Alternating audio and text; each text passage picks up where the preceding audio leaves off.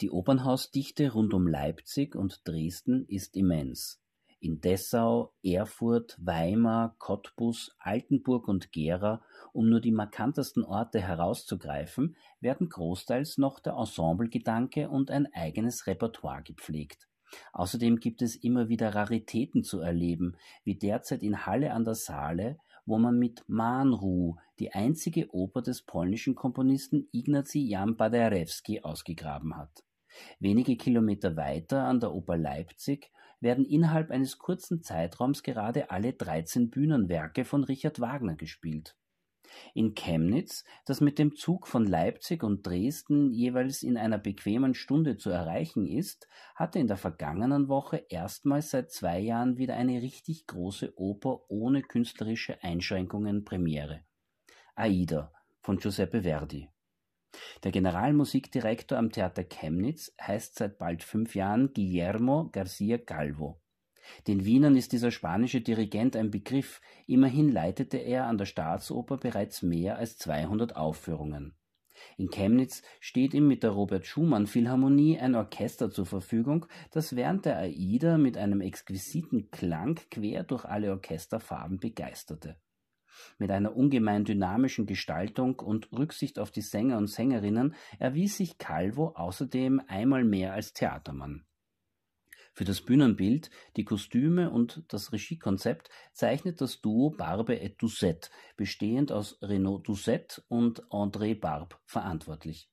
Weil die Zusammenarbeit dieses Duos mit dem Theater Chemnitz vor Probenbeginn aus terminlichen Gründen beendet werden musste, setzte der Regisseur Ingolf Huhn die Inszenierung um.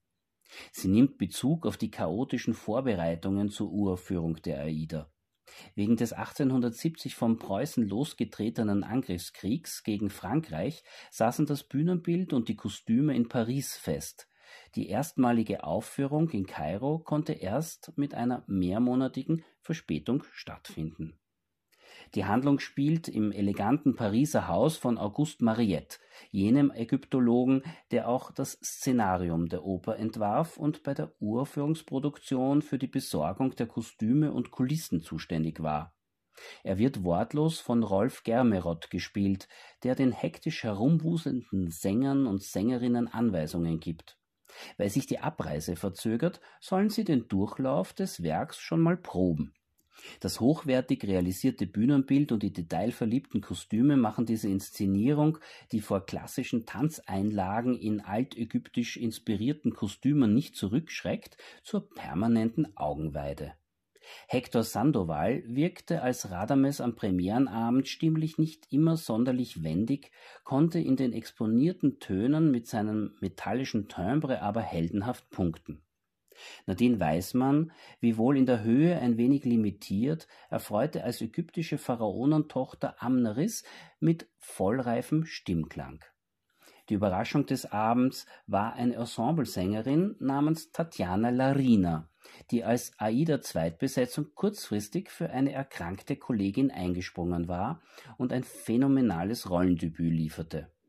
Obwohl Larina in den vergangenen 15 Jahren bereits an diversen Orten gesungen hat und vielleicht nicht mehr als blutjunge Newcomerin gilt, erinnert ihre Stimme an einen jugendlichen Rotwein, hinter dessen kräftiger Frucht eine vielversprechende Komplexität Lust auf die kommenden Jahre macht. Entdeckungen wie diese sind auf einer Opernreise in die sogenannten neuen Bundesländer nahezu garantiert.